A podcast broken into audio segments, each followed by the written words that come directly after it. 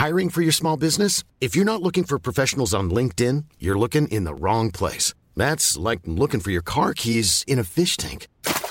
LinkedIn helps you hire professionals you can't find anywhere else, even those who aren't actively searching for a new job but might be open to the perfect role. In a given month, over 70% of LinkedIn users don't even visit other leading job sites. So start looking in the right place. With LinkedIn, you can hire professionals like a professional. Post your free job on linkedin.com slash people today.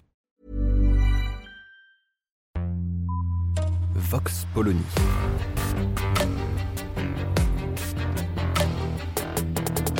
L'actualité vue par la directrice du magazine Marianne, Natacha Polony.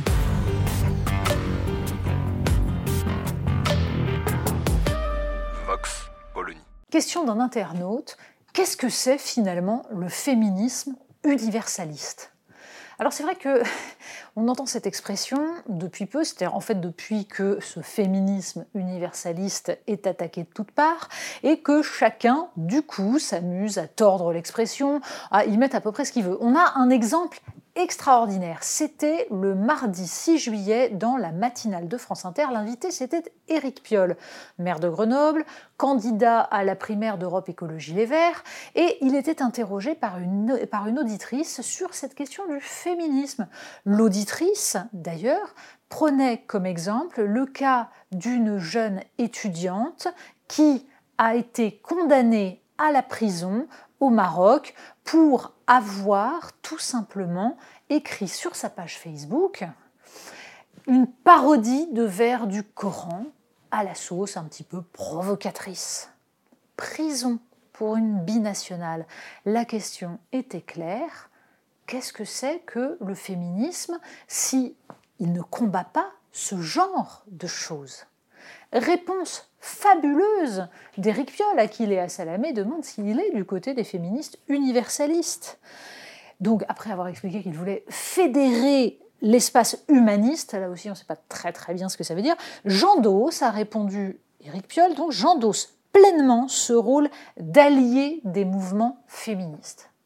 Alors déjà c'est nouveau, donc visiblement quand on est un homme on ne peut pas être féministe, défendre la cause féministe, on ne peut pas euh, se battre pour l'égalité des droits, on est forcément un allié.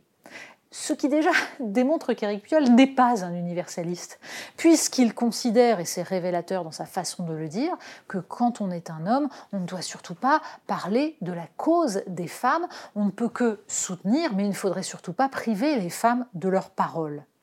Et puis il continue cet universalisme que nous sommes nombreux à porter, alors si on était si nombreux, ça se verrait, il ne peut pas écraser les luttes féministes, il ne peut pas écraser les luttes antiracistes. Alors là, on se pince. Donc on interroge Éric Piolle sur le féminisme universaliste, il explique qu'il est universaliste, mais il oppose ça finalement aux luttes féministes et antiracistes l'universalisme courrait le risque d'écraser les luttes féministes et les luttes antiracistes. Alors ça veut dire quoi? Eh Bien ça veut dire justement que Éric Piolle s'inscrit dans un courant qui est un courant dit intersectionnel dans lequel on fait la somme de toutes les discriminations et celui qui coche le plus de discriminations a gagné et il a le droit de parler et les autres non, puisqu'à un moment donné, ils sont du côté des dominants, donc des méchants.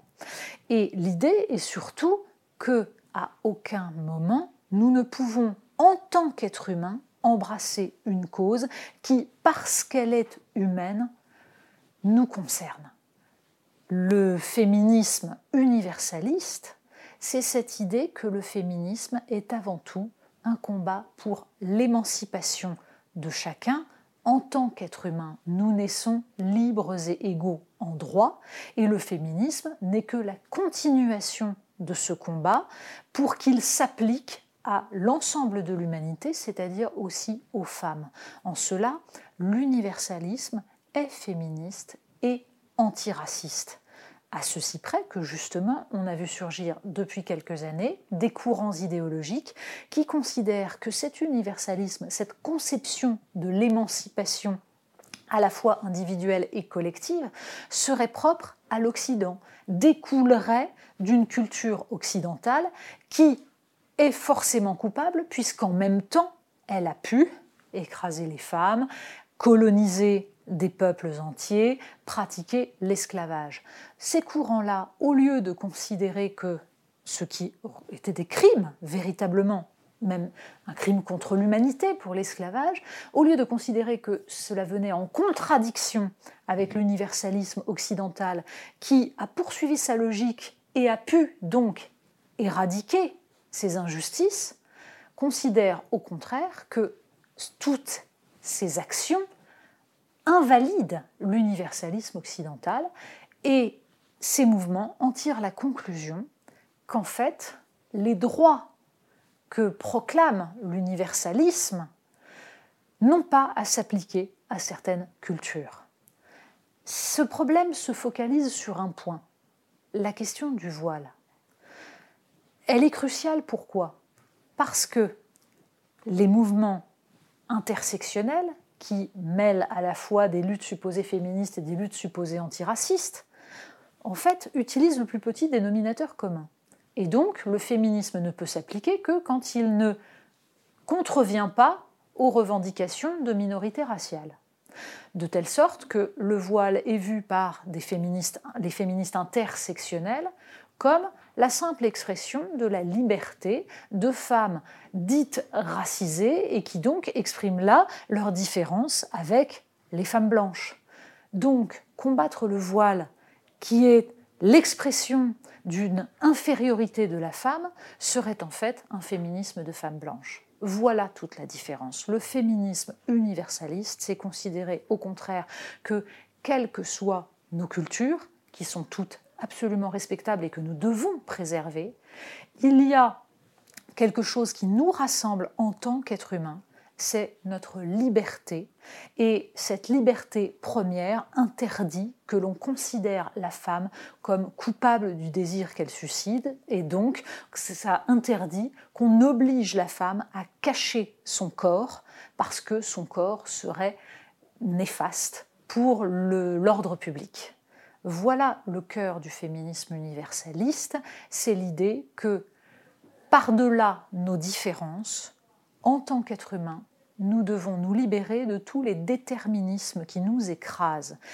Or, le féminisme intersectionnel qui considère que le voile serait une liberté et que à partir du moment où des femmes décident de le porter sans pression extérieure, eh bien c'est un instrument de liberté, ces femmes oublient que la liberté ce n'est pas juste le droit de faire ce qu'on veut c'est un processus par lequel justement on va prendre conscience de l'ensemble de ce qui pèse sur nous et c'est un juste équilibre à trouver entre la préservation de notre identité et la recherche de valeurs universelles.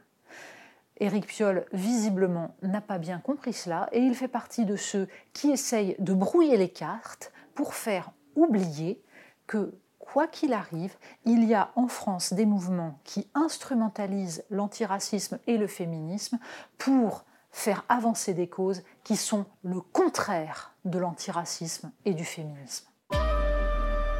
Vox Polony. Retrouvez tous les podcasts de Marianne sur les plateformes de streaming. Et puis les analyses, articles et entretiens de la rédaction sur marianne.net. Et surtout, n'hésitez pas à noter cet épisode et à nous laisser vos commentaires.